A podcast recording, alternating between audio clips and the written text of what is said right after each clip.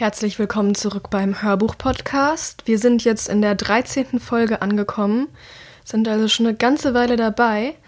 Ähm, ja, und ich kann sagen, ich habe heute richtig, richtig Bock zum Aufnehmen. Also ich glaube, das wird eine richtig gute Folge heute.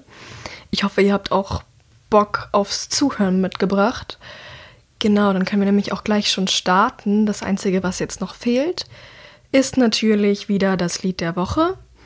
Mm, ja, und diese Woche habe ich ähm, als Lied der Woche Fire Meet Gasoline von Sia rausgesucht.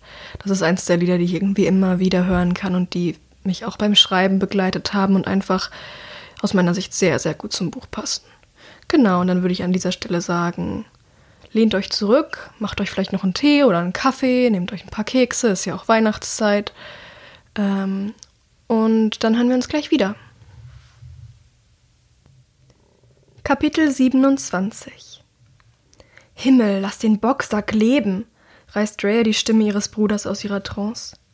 Bestimmt eine Stunde schon malträtiert sie das Trainingsgerät mit den Schlägen und Tritten, die Hilda ihr gezeigt hat, feilt an der Ausführung, analysiert ihre Technik. Nach einer Woche Training macht sie endlich Fortschritte. Sie wischt sich den Schweiß aus der Stirn und dreht sich um. Michael lehnt im Türrahmen und beobachtet sie aus seinen Teddybäraugen, halb belustigt, halb besorgt. Beschwer dich nicht, sagt sie und zwinkert ihm zu. Wenn ich ihn erstmal zerlegt habe, dann wissen wir wenigstens, dass das Ganze etwas gebracht hat. Ein Lächeln huscht über sein Gesicht. Mach, was du willst, solange du ihn am Ende wieder zusammenflickst. Mit langsamen Schritten durchquert er den Raum und lässt sich auf Dreas Schlafsofa nieder. Gefällt dir das Training denn? Meinst du, es bringt dich weiter? Hm, natürlich, Hilda ist eine gute Lehrerin. Obwohl sie ihre seltsamen Trainingsmethoden oft zur Weißglut treiben und sie in der letzten Woche mehr blaue Flecken und Schürfunden gesammelt hat als in ihrem gesamten vorherigen Leben zusammen, das blaue Auge ist noch nicht vollständig aus ihrem Gesicht verschwunden, hat sie wirklich das Gefühl, etwas von ihr lernen zu können. Drea fühlt sich jetzt weniger verwundbar als am Tag ihrer Ankunft. Ihre alte Faszination für den Kampf, die körperliche Betätigung, die ständige Möglichkeit, sich zu verbessern, ist wieder voll und ganz aufgeblüht. Die Erinnerungen an ihre Leistung in der Wächterschule sind lebendig geworden, und sie ist fest entschlossen, sie wieder zu ihrer Realität zu machen. Das freut mich. Trotzdem wirkt Michael nicht vollkommen zufrieden mit ihrer Antwort. Kurz beißt er unschlüssig auf seiner Unterlippe herum, dann fragt er vorsichtig Und meinst du, du kommst schnell genug voran? Meinst du, du kannst alles Nötige in den drei Monaten lernen? Eigentlich sind es nur noch zweieinhalb, berichtigt Drea ihn. Ich weiß es nicht genau. Hilda meint, es wäre möglich, aber es ist eine verdammt kurze Zeit. Und wir haben noch nicht mal angefangen, mit dem Schwert oder mit Pfeil und Bogen zu trainieren. Das macht sie ziemlich wütend. Dass Hilda der Meinung ist, sie sei nicht bereit für die Waffen, während ihnen die Zeit davonläuft. Es hat schon zu so manchem Konflikt zwischen den beiden geführt, bis Hilda schließlich der Kragen platzte und sie Drea schwören ließ, niemals wieder ihre Trainingsmethoden in Frage zu stellen. Woran Drea sich natürlich nicht hielt. Aber mach dir keine Sorgen, es wird schon werden, versucht sie ihren Bruder zu beruhigen. Er scheint sich mehr Gedanken um die ganze Sache zu machen, als sie es selbst für sich zulässt. Ich muss jetzt los, verkündet sie. Sehen wir uns beim Abendessen? Michael nickt blickt ihr aber weiterhin besorgt hinterher, als sie das Apartment verlässt. Am Tor des Lagers wartet Angus bereits auf sie. Sie haben sich zu einem Spaziergang im Wald verabredet. Er umarmt sie zur Begrüßung mit seinem üblichen schelmischen Grinsen im Gesicht. Dann zieht er die Nase kraus. Puh, ein ordentliches Bad würde dir auch mal gut tun. Unbeeindruckt zuckt Drea die Schultern. Sie hatte nach ihren Übungen keine Zeit mehr, sich umzuziehen und vom Schweiß zu befreien. Letztlich spielt es auch keine Rolle. Es ist ein heißer, staubiger Tag. Sie wären ohnehin innerhalb weniger Minuten wieder zerlaufen. Ich musste mich heute eben entscheiden zwischen Freizeit und Körperhygiene und du riechst kein bisschen besser als ich. Angus lacht. Ich hatte auch einen langen Arbeitstag. Dann geht er hinüber zu den Wachen am Tor, wechselt ein paar Worte mit ihnen und bedeutet Dreyer, ihm zu folgen. Sie verlassen das Camp. Eine ganze Weile gehen sie schweigend nebeneinander her. Während Angus seinen Gedanken nachhängt, lässt Rhea die Welt auf sich wirken. Sie bestaunt die dicken Baumstämme, teilweise mit Moos bewachsen, und das Wirrwarr aus grünen Pflänzchen auf dem Boden. Immer wieder tauchen bunte Blumen auf aus dem Dickicht. Die Insekten summen. Im Vorbeigehen beobachtet sie, wie eine Biene Nektar aus einer hübschen lila Blüte saugt. Eine Maus huscht unter ihren Füßen entlang, und irgendwo in der Ferne hört sie das Getrampel eines größeren, mächtigeren Tiers auf knackenden Ästen und altem Laub. Obwohl sie jeden Tag hier ist, beeindruckt sie noch immer die wilde Freiheit, die aus jedem Baum, jedem Farn, jedem Grashalm herauszuschreien scheint. Hier sind die Tiere und Pflanzen keine Sklaven des Menschen, wie sie es aus der Enklave kennt. Sie leben und sterben nach ihren eigenen Gesetzen, ungestört, ungebremst. Sogar die herumliegenden Überreste der ehemaligen Zivilisation, die Stahlstücke, die verfallenen Gebäudeteile, das rostige Automobil haben sie sich zu eigen gemacht, mit Schlingen und Flechten überwuchert und in fruchtbaren Lebensraum verwandelt. Wie viel Zeit sie so mit Staunen und Nachdenken verbringt, weiß sie nicht genau. Irgendwann bricht Angus schließlich das Schweigen. Und, fragt er, freust du dich schon auf nächste Woche? Überrascht schaut Rhea ihn an. Nächste Woche? Was ist denn da? Hat es dir noch niemand erzählt? Ungläubig schüttelt er den Kopf. Am 24. August ist Gründungsfest. Und das bedeutet? Was das bedeutet? Er bleibt stehen, stemmt die Arme in seine Seiten und schaut sie noch immer kopfstillend an. Das, meine Liebe, bedeutet, dass selbst der letzte Langweiler unseres Clans für eine Weile den Stock aus seinem Arsch zieht und sich an das Wichtigste im Leben erinnert. Amüsiert mustert Rhea ihn. Und das wäre? Spaß zu haben. Ah, natürlich. Das erste Wort zieht sie in die Länge. Das ist wichtig. Angus lächelt. Ganz genau. Es wird ein riesiges Lagerfeuer geben, ein paar Spanferkel und sogar etwas Wein. Und eine Nacht lang vergessen alle ihre Sorgen und feiern, dass sie überlebt haben. Und um Mitternacht beginnt das 274. Jahr unseres Clans. 274, denkt Drea. Dann ist die Enklave also nur ein Jahr älter als der Kanrota-Clan. Wenn sich schon so bald nach ihrer Entstehung wieder Menschen in der Zone zu Bündnissen zusammengeschlossen haben, wie können ihre Vorfahren dann ernsthaft geglaubt haben, sie seien die einzigen Überlebenden der Apokalypse? Wie konnten sie all die anderen hier draußen übersehen? Schnell schiebt sie den Gedanken beiseite. Es bringt nichts, sich darüber den Kopf zu zerbrechen. Das klingt tatsächlich nach einer Menge Spaß, sagt sie. Ich habe noch nie Wein getrunken. Wirklich nicht? Gibt es so etwas bei euch hinter der Mauer etwa nicht? Doch. Es ist nur sehr teuer. Mit einem schmerzhaften Stich in der Gegend des Brustkorbs denkt sie an das gemütliche Wohnzimmer ihrer Kindheit zurück, an die weichen Ledersofas und die staubige Vitrine, in der immer ein paar Flaschen Wein eingeschlossen waren, für besondere Anlässe. Trotzdem hatten wir welchen zu Hause. Meine, meine Familie war ziemlich wohlhabend, weißt du. Aber ich selbst war noch zu jung, um davon zu probieren, und als ich das richtige Alter erreicht hatte, saß ich schon seit langer Zeit im Gefängnis. Das tut mir leid. Ein Moment hält Angus inne, dann fährt er vorsichtig fort.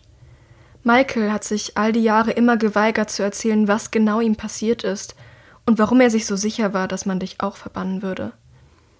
Und wenn du darüber nicht sprechen willst, ist das in Ordnung, aber es würde mich schon sehr interessieren.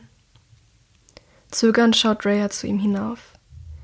Erneut wird ihr bewusst, wie schnell sie ihn in ihr Herz geschlossen hat. Sie hat Angst, ihn, wenn er die Wahrheit erfährt, zu verlieren. Dass er sich von ihr abwendet und sie wieder allein ist, wie in all diesen schrecklichen Jahren im Gefängnis.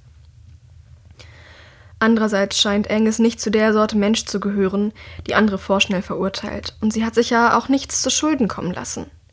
Wie schön wäre es, mal mit jemandem über ihre Tortur reden zu können. Ich weiß selber nicht genau, warum das alles passiert ist, erklärt sie langsam. Und wer dafür verantwortlich ist. Aber als ich zwölf Jahre alt war und Michael fast 18, hat irgendjemand den Bürgermeister unserer Stadt ermordet und seine schwangere Frau mit ihm.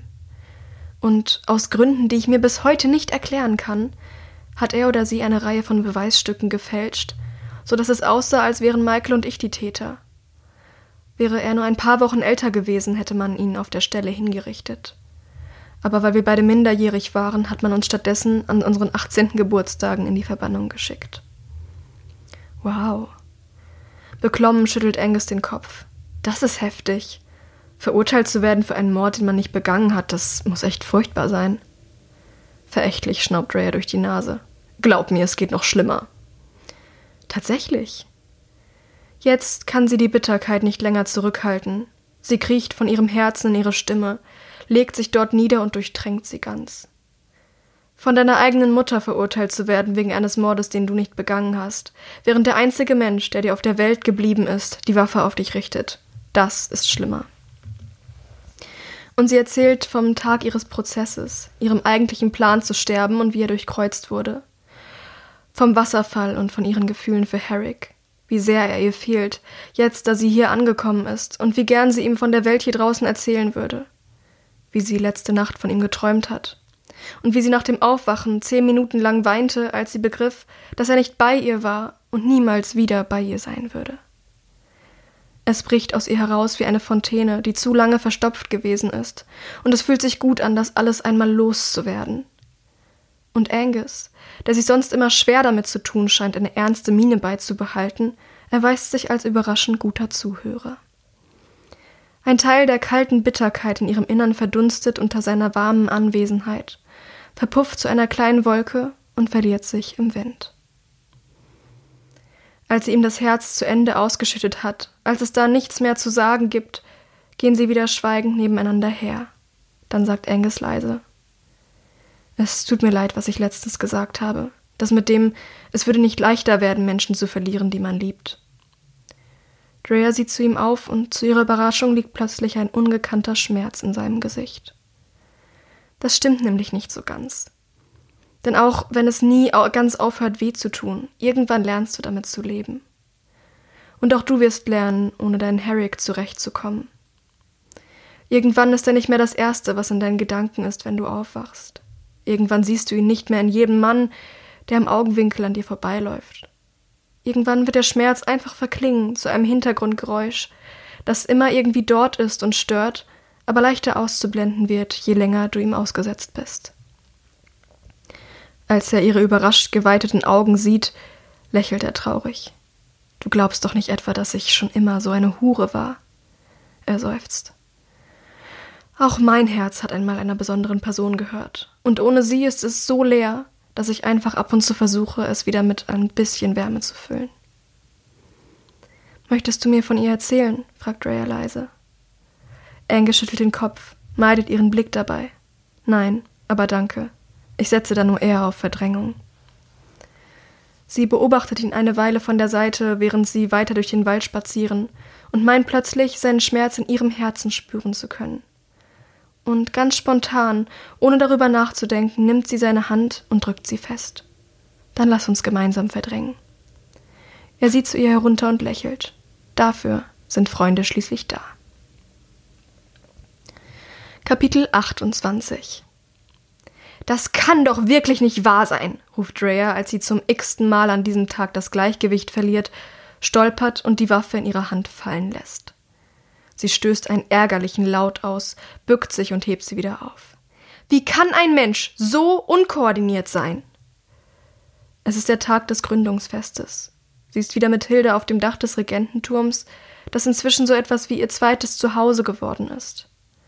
Heute hat ihre Lehrerin sich endlich dazu überwinden können, mit ihrem Unterricht zum Schwertkampf zu beginnen. Leicht genervt runzelt Hilda die Stirn.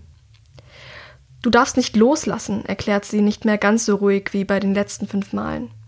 Das Schwert muss ein Teil deines Armes werden, kein Werkzeug, sondern eine Verlängerung deines Körpers. Das Schwert, wie sie es nennt, ist in Wahrheit nur ein langer, dicker Stab aus Metall. Nicht einmal eins der Trainingsschwerter mit abgestumpften Klingen, die Angus für seine Schüler verwendet. Es tut mir leid, murmelt Rhea zerknirscht. Ich bekomme es einfach nicht hin.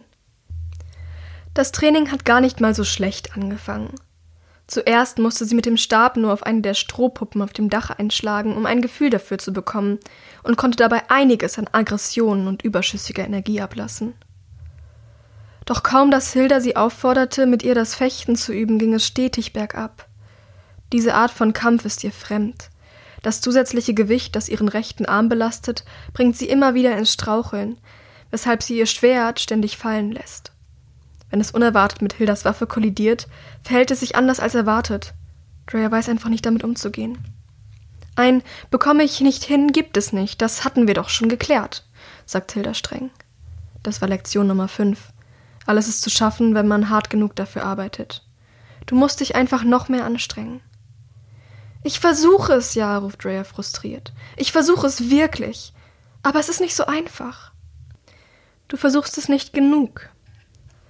Du hast im Kopf schon aufgegeben und das ist dein Problem. Du willst dich gar nicht mehr anstrengen.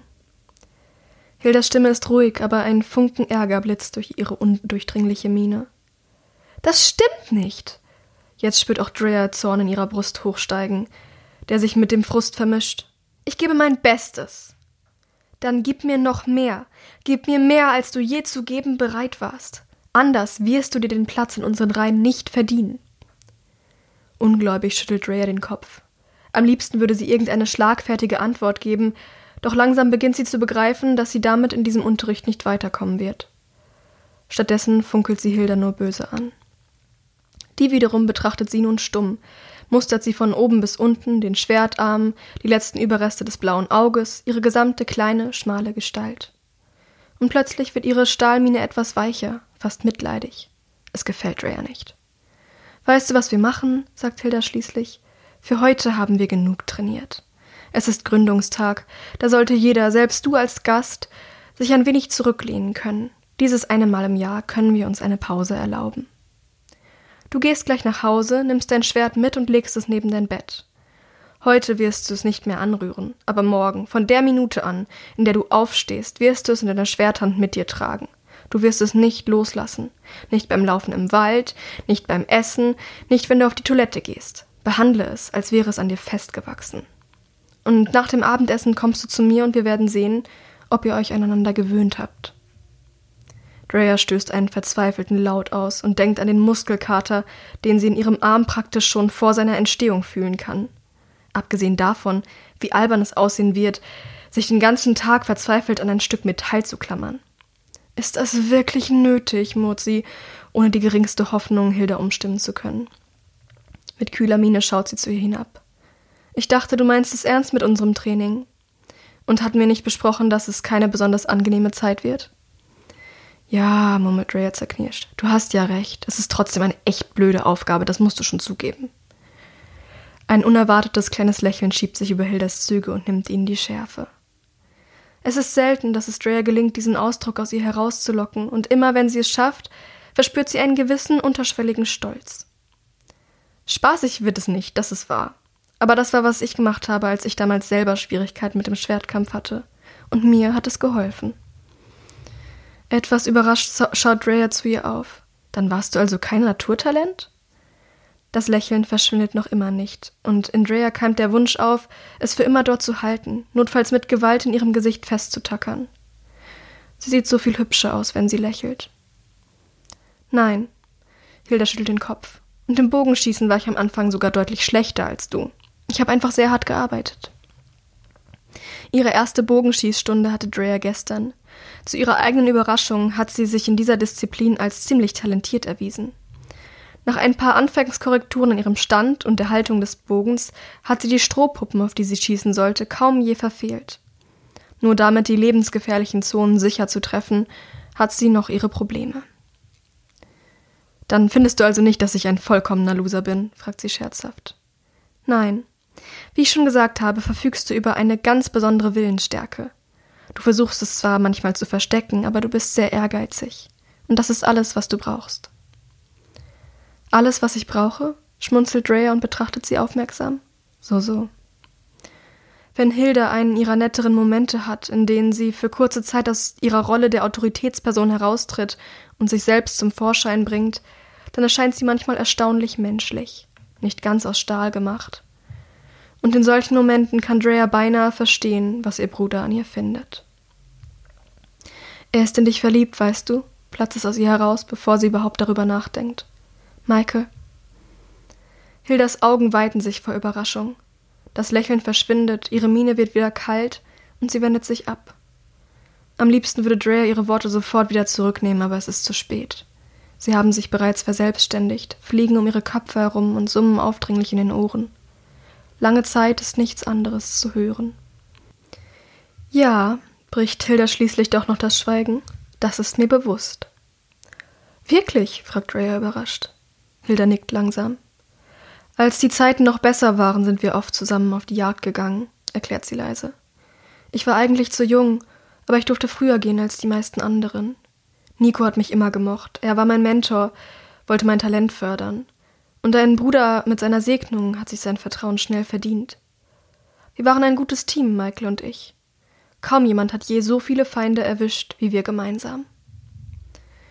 Er hat mir gegenüber ziemlich schnell einen starken Beschützerinstinkt entwickelt, obwohl wir beide wussten, dass ich ihn im Ernstfall mit links hätte K.O. schlagen können. Aber ich war eben jünger als er. Sie seufzt und dreht sich wieder zu Drea um. Eine winzige Sorgenfalte auf der Stirn. Ich glaube, am Anfang hat er so eine Art kleiner Schwester in mir gesehen. Aber dann bin ich älter geworden und war plötzlich kein Kind mehr. Und spätestens als Nico mich zu Offizierin gemacht hat, hat er angefangen, zu mir aufzusehen und sich immer seltsamer verhalten. Da wusste ich, was los war. Aus irgendeinem Grund sendet Drea diese Erzählung einen kleinen Stich mitten ins Herz. Sie versucht das Gefühl zu verdrängen. Und du? fragt sie vorsichtig. Liebst du ihn? Warum hat sie plötzlich so eine Angst vor der Antwort? Hildas Gesichtszüge glätten sich wieder, die Mini-Sorgenfalte verschwindet, der Schutzpanzer ist aufgebaut, nichts verrät mehr, was sie fühlt. Die Aufgaben, die ich für unseren Clan zu erfüllen habe, sind zahlreich, Drea von hinter der Mauer, sagt sie kühl. Doch zu lieben gehört nicht dazu. Aber das Leben besteht doch nicht bloß aus Aufgaben. Selbst für eine Offizierin. Hat nicht jeder Mensch ein Recht auf Glück? Darauf antwortet Hilda nicht. Erneut ist eine kleine Veränderung in ihren Zügen zu sehen, welcher Art kann Drea nicht genau erkennen. Kurz schweigen die beiden sich an und eine seltsame Atmosphäre breitet sich aus. Für einen Augenblick verändert sich die Welt um sie, hebt sich aus den Angeln und alles hängt schief, falsch herum irgendwie, getaucht in minimal zu grelle Farben. Erschrocken starrt Rhea in Hildas unergründliche Sturmaugen, tief und wild. Es ist, denkt sie im Stillen, als stände die Luft unter Strom. Ein seltsames Kribbeln breitet sich in ihren Eingeweiden aus. Dann sagt Hilda leise, Du solltest jetzt gehen. Sie wendet sich ab, geht fort von ihr zum Rand des Daches und lässt sich dort nieder im Schatten eines kleinen Topfbaumes, die Füße über dem Abgrund. Und wie sie dort sitzt, mit geradem Rücken, gestrafften Schultern und der rechten Hand fest am Griff ihres Schwertes, allzeit zum Kampf bereit, erscheint sie Drea irgendwie sehr einsam. Einen kurzen Moment zögert sie noch, überlegt, was sie sagen kann, damit die seltsame Stimmung wieder verschwindet, doch ihr fällt nichts ein. Mit langsamen Schritten noch immer ein wenig benebelt, macht sie sich auf den Weg zurück in den Turm. Als sie hinaus in das Sonnenlicht auf den Platz tritt, wird sie von einer gröhlenden Menschenmenge überrascht. Ein Durchkommen ist nicht möglich. Hat das Fest etwa schon begonnen? Doch innerhalb kürzester Zeit wird ihr klar, dass es sich hier ganz sicher nicht um Feierlichkeiten handelt. Die Clanmitglieder scheinen außer sich, schreien wüste Parolen und gestikulieren wild in Richtung der Mitte des Platzes. Aufregung und Wut liegen in der Luft, untermalt vom penetranten Geruch von Sommerschweiß. Von den Eingangsstufen des Regententurms aus blickt Drea über die vielen Hinterköpfe hinweg auf den Steinhügel und auf die Holzpfähle, die darauf befestigt sind. Sie erkennt, dass dort jemand hängt, an den Händen gefesselt und bewusstlos. Ein Mann mit langen Haaren, blutüberströmt, sein Kinn auf, der, auf die Brust gesunken. Daneben steht Nate und überblickt die Menge. Ein krankes Déjà-vu-Gefühl überkommt Rhea. Sie hat das hier schon einmal erlebt, zumindest fast. Doch diesmal liegen die Dinge ein klein wenig anders. Erstens, sie ist nicht diejenige, die am Pfosten hängt und um ihr Leben bangen muss, sondern ein Teil des Publikums, ein Zuschauer, den das Ganze nicht wirklich betrifft, ein Teil der Kulisse. Und zweitens, Nate, der damals so vehement für ihre Hinrichtung plädiert hat, steht jetzt ganz ruhig da, die Arme locker an seinen Seiten. Er sagt kein Wort, scheint auf etwas zu warten. Das Etwas öffnet die Pforten des Regententurms und tritt neben Drea auf die Stufen. Nico. Mit nachdenklichem Gesicht bleibt er für einen Moment neben ihr stehen und überblickt die Szene, runzelt seine zerfurchte Stirn, seufzt, bemerkt sie und nickt ihr höflich zu. Dann öffnet er den Mund und donnert in erstaunlicher Lautstärke Ruhe! Die Menge verstummt. Köpfe drehen sich in Richtung des Turms und ein Durchgang wird freigemacht. Erhobenen Hauptes, jetzt ohne jede Spur des Zögerns oder der Nachdenklichkeit, schreitet Nico auf den Hügel aus Steinen zu und steigt hinauf. Als er seinen Sohn erreicht, legt er ihm eine Hand auf die Schulter. Was ist geschehen? Statt wie von Dreyer erwartet, doch noch eine schwülstige Rede zu schwingen, beugt Nate sich zu ihm hinüber und flüstert ihm etwas ins Ohr. Nikos Reaktion kann sie nicht erkennen, weil er mit dem Rücken zu ihr steht, doch als er sich wieder zur Menge umdreht, funkelt in seinen eisblauen Augen die Wut. Bringt mir einen Eimer Wasser, befiehlt er. Das Wasser wird herangeschafft, erstaunlich schnell sogar, von einem schmächtigen Jungen, 13, vielleicht 14 Jahre alt. Seine Lederjacke ist viel zu groß. Mit gesenktem Kopf hält er Nico einen zerbeulten Blecheimer entgegen. Doch der Regent schüttelt kaum merklich den Kopf, nimmt ihn nicht entgegen. Weg den Gefangenen, ordnet er stattdessen an. Sein Blick ist noch immer grimmig. Sichtbar stolz dreht der Junge sich zum Pfahl um und gießt dem gefesselten Mann das Wasser über den Kopf. Sofort schreckt er hoch, beginnt zu husten und zu würgen und windet sich. Mit drohenden Schritten tritt Nico vor ihn. Wie ist dein Name, Spion? fragt Nico ruhig. Spion? Überrascht betrachtet Dreyer den Gefangenen. Von seinem Gesicht ist nicht besonders viel zu erkennen. Trotz all des Wassers, das er abbekommen hat, ist es immer noch von Blut verklebt und verkrustet. Aus einer Wunde an seiner Stirn sickert es hellrot. Doch seine gesamte Aufmachung unterscheidet sich klar von den Kanroter. Seine Kleidung ist viel leichter, nicht aus Leder, sondern aus einer Art festen braunen Leinenstoff gemacht. Das Oberteil liegt in Fetzen und ermöglicht den Blick auf einen muskulösen Oberkörper, fast vollständig überzogen von dichten, dunklen Mustern. Tattoos, wird Drea plötzlich klar. Die Andersartigkeit des Gefangenen ist so offensichtlich, dass sie sich ein wenig ärgert, ihn nicht auf den ersten Blick als Fremden identifiziert zu haben. Er antwortet nicht auf Nikos Frage, hustet und keucht nur wieder ein wenig vor sich hin, wehrt sich aber nicht länger gegen die Fesseln. Aus welchem Grund hat man dich geschickt? fragt Nico weiter. Doch wieder bekommt er keine Antwort. Langsam schreitet der Regent einmal um den Pfahl herum und baut sich dann wieder vor dem Gefangenen auf. Ihre Gesichter nur wenige Zentimeter voneinander entfernt. Solltest du dich kooperativ zeigen, gibt es vielleicht eine Chance für dich, unser Lager lebend zu verlassen eventuell mit einer kleinen Botschaft für dein Volk. Aber dafür musst du dich schon sehr anstrengen, raunt er. Und ich frage noch einmal, aus welchem Grund hat man dich hierher geschickt? Plant dein König einen Angriff auf unser Lager? Statt zu antworten, gibt der Gefangene ein gurgelndes Geräusch von sich und spuckt Nico mitten ins Gesicht. Ein glibbriger, schleimiger Speichelball, der langsam an der Wange des Regenten hinabgleitet und auf den Boden tropft. Ein Aufschrei geht durch die Menge.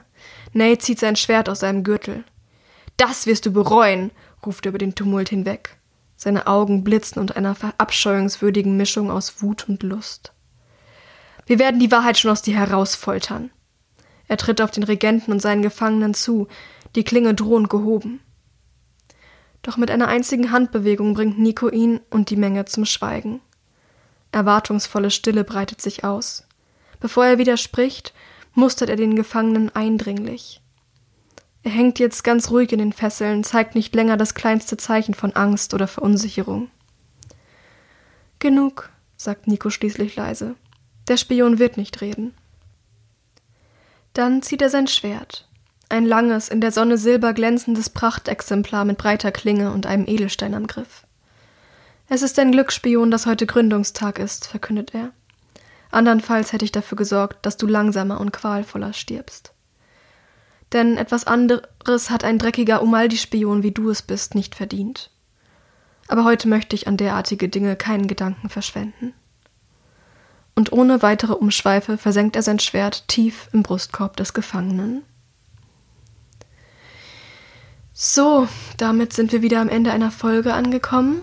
Ich hoffe, es hat euch gefallen. Ich hoffe, wir hören uns nächste Woche wieder und ich wünsche euch bis dahin eine schöne Woche. Kommt gut rein in den zweiten Lockdown und passt auf euch auf, bleibt gesund.